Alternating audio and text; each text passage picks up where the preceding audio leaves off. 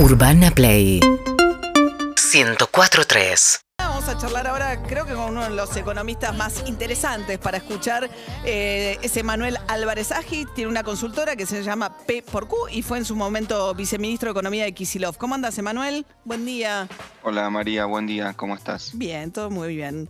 ¿Sabes que charlábamos recién con David Cayón? Algo que no sé por qué eh, nadie, o por muchos medios, eh, algunos los más afines al kirchnerismo porque no les viene bien al discurso y los que no, no lo son porque tampoco les encaja dentro de lo que es el kirchnerismo, me parece que pasaron por alto la, quizás la definición más importante de la presentación de los candidatos el sábado, cuando Cristina Kirchner admite que van a usar ¿no? el dinero que viene del fondo, los derechos especiales de giro, para pagar deuda y no para combatir la pandemia, como había pedido la propia Cristina antes. Es muy fuerte la definición porque, como bien, bien decís, eh, es exactamente lo opuesto de lo que había sido el proyecto del bloque de senadores que responde a Cristina hace cuatro o cinco meses.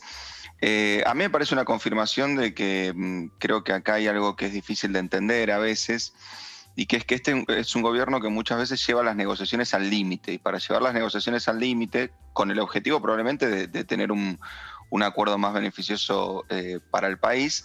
Cuando vos llevas las negociaciones al límite, digamos, el trayecto, el periodo de negociación no es una cosa amable, de buenas intenciones, y tampoco el tiempo de negociación es un tiempo corto. Muchas veces el gobierno ha jugado a desgastar, por ejemplo, a desgastar a los acreedores eh, el año pasado. En este caso con el fondo yo creo que el tamaño, digamos, de la deuda amerita tomarse un tiempo eh, extra. Lo que pasa que ahí es una especie de juego, viste, de cuando se juega en la ruta, cuando se juegan las películas, ve, viste, los dos autos que vienen fuerte, a ver quién dobla primero porque, porque se asusta. El gobierno viene con el auto todo roto, rayado, echando humo, entonces no asusta mucho. Pero, pero a mí me parece que como estrategia es razonable tratar de sacar la mejor, la mejor negociación por el país. ¿Pero te pareció que esa definición de Cristina Kirchner en el contexto de la presentación de los candidatos, ¿no? Tan relevante, me parece, busca también como dar un poco de certidumbre en el medio de la discusión con el dólar paralelo que se había recalentado las últimas semanas, es decir, bueno, tratar de que el escenario hasta las elecciones sea más tranquilo? Sí, a mí, te soy sincero, a mí un poco no me sorprende porque yo no me puedo imaginar eh, a Cristina Fernández de Kirchner pensando como factible un default con el Fondo Monetario, digamos, porque he visto durante 12 años, insisto, al margen de la retórica, durante los 12 años del gobierno de, de, de Néstor primero y de Cristina después, se hicieron muchos esfuerzos para pagar la deuda. Cuando digo esfuerzos, digo, se puso a la economía muchas veces digamos, a crecer menos para poder pagar la deuda, muchas veces a tener menos dólares para importar insumos por tener que pagar la deuda. Y, en ese momento, pongámoslo así, era un momento donde sobraba, no era un momento donde faltaba, donde vos decías, bueno, la economía no va a crecer 9% eh, porque le vamos a pagar la deuda al fondo, entonces, pero en vez de 9 va a crecer 7. Hoy me parece que con una economía que se achica, con una economía que después de los dos años de recesión de, de la última mitad del gobierno de Cambiemos le pega la pandemia, hoy realmente es pagar la deuda o empezar a crecer. Entonces, por eso me parece que la discusión es tan, tan complicada. Ahora, en, de última instancia, yo no me imagino un gobierno donde Cristina Fernández de Kirchner sea vicepresidenta que decida entrar en default con, el fondo. Y Emanuel, a ver, Cristina Fernández Kirchner el año pasado también había dicho que este era, tenía que ser el año de que los salarios le ganaran a la inflación, ¿no? Como definición principal. Después de lo que fue, obviamente, digamos, los últimos dos años de Macri, de pérdida de poder adquisitivo, y el año pasado con pandemia, de vuelta. Eh, ¿Cómo ves ese escenario? Porque hasta ahora no pasa. A mí me parece que es, que es un problema de de muchas veces comparar esta situación con la situación que probablemente hubo entre 2008 y 2015, donde vos, viste que siempre uno dice, lo peor que le puede pasar al, trabajador es que haya inflación, porque su salario va por la escalera, los precios van por el ascensor, ese tipo de metáforas. Ahora, eso no es necesariamente cierto. el ejemplo más claro es 2008-2015. Entre 2008 y 2015 hubo inflación, pero también los salarios le ganaron a la inflación.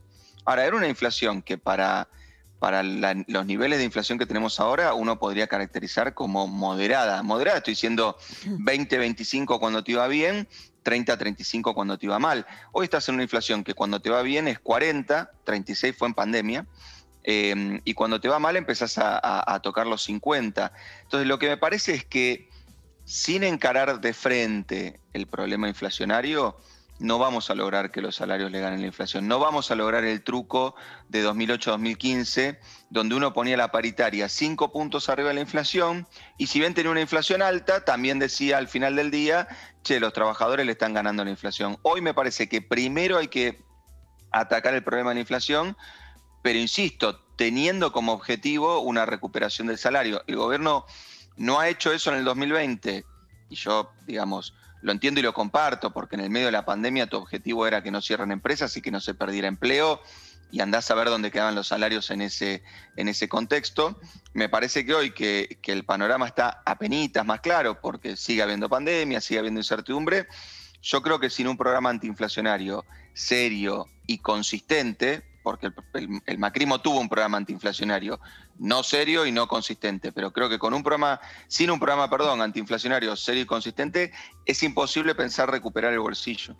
Ahora estamos charlando con Emanuel Álvarez Agis, economista. ¿Qué sería un plan serio y consistente? Porque eh, Martín Guzmán había dicho, así como había dicho, mi prioridad para este año es que la inflación de este año sea más baja que la del año pasado. Eso ya no va a pasar. Cerramos al 36%. Si fuera a ser 36%, firmamos. ¿Dónde firmo, más o menos, no? Y hay una gran discusión de cuál es la causa de la inflación. Pues decís, bueno, tarifas, pisaron las tarifas. Las tarifas van a ir otra vez por detrás de la inflación. El dólar está pisado. ¿Qué es lo que genera la inflación en la Argentina? Bueno, vamos al punto de serio y consistente. El primer punto para que sea serio. Vos no podés prometer que dentro de cuatro años vamos a tener 5% de inflación. Ese fue uno de los errores que, que, vimos con Cambiemos. O sea, cuando vos decís, vengo con un problema desde 2008, que es el principal problema de la economía argentina, y pienso que simplemente anunciando un par de cosas la inflación va a bajar, bueno, eh, con eso ya, ya chocamos hace, hace nada más que dos años. Cuando digo consistente, entonces cierro este punto, me parece que si venimos de 40 a 50 puntos de inflación, yo diría que hay que darse cinco años para llegar a 15% de inflación, no a 5, digamos. Eh, eh, el, segundo punto de consistente es el siguiente, y vos un poco lo, lo sugerías. Primero que para, para que sea consistente vos tenés que decir, bueno, eh, este año vamos a cerrar en 47, 48, 50 puntos de inflación. Vamos a pensar algo razonable para el año que viene. Vamos a pensar a ir al 40. ¿Te das cuenta que ya como promesa de campaña, digamos, es un tiro en el pie? Les prometo que la inflación va a ir a 40. Parece, parece joda. Digamos, ponele que en Venezuela te votan para que vaya a 40, acá en Argentina está, está difícil. Pero lo que digo es, ok, entonces los salarios tendrán que ir al 40 eh, los precios tendrán que ir al 40 o un poquito menos, las tarifas tendrán que ir al 40. Ahora, lo fundamental es que el dólar se tiene que evaluar 40. Y si vos no tenés dólares adentro del Banco Central, tu promesa y tu capacidad de mover el dólar en línea con lo que es tu programa antiinflacionario está siempre puesta en duda. Pero para peor, para peor, Argentina tiene una anomalía que es la siguiente cualquiera que le preguntes en la calle, le dice, che, ¿cuál es el precio más importante de la economía argentina? Te va a decir el dólar. Sí. Digamos, eso te lo va a decir cualquier argentino de pie. Bueno, hay cinco precios del dólar. Hay cinco precios del dólar. Entonces, cuando digo consistente es tener un solo precio para el dólar, tener un solo tipo de cambio, tener la cantidad de dólares en el Banco Central para poder administrarlo y después poner todas las variables a desinflar esta economía de a poco. Ahora, con, relación al dólar, imaginás, digamos, es típico en Argentina, año electoral, el dólar se plancha o va por detrás de la inflación y después, pumba, te viene una devaluación. Al nivel que está hoy el dólar, ¿viene después una devaluación? Bueno, a ver, si me, si preguntás respecto de los factores objetivos, uno tiende a pensar que no. ¿Por qué? Porque el Banco Central está en una mejor posición, compró muchas reservas, digamos, Argentina está viviendo el mayor periodo de liquidación de dólares de la cosecha en su historia, digamos. Ahora, así todo, cuando vos no tenés horizonte, digo, cuando no tenés horizonte es cuando no entendés qué quiere hacer el gobierno el año que viene, el año después del año que viene, cuando no entendés qué va a hacer el gobierno de 2023, porque no sabes si va a ser lo mismo que hizo Macri, pero más rápido, si va a ser lo mismo que está haciendo Alberto, si va a haber un cambio respecto del, del gobierno de Alberto a veces ese precio, 180, 185, los dólares paralelos, es el precio de la incertidumbre.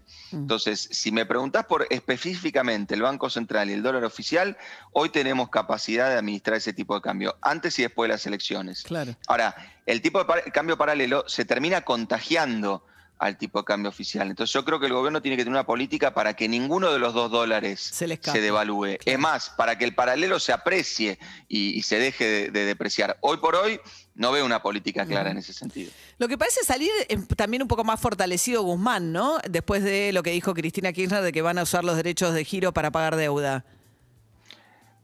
Sí, es como que me digas que Rocky en el asalto 10 sale más fortalecido. Vos, porque sabes cómo termina la película, pero, pero, pero es difícil. A ver, yo lo que creo es que creo que lo que tu pregunta refleja, María, es al final, después de mucha discusión, después de mucha controversia, parece que se termina haciendo lo que Guzmán decía el día 1, ¿no? O sea, voy a usar los DEX para pagarle al fondo sale Parril y le dice que no, qué sé yo. Voy a tener el déficit fiscal en línea con el presupuesto. Sale gente y dice, no, eso es un ajuste, qué sé yo.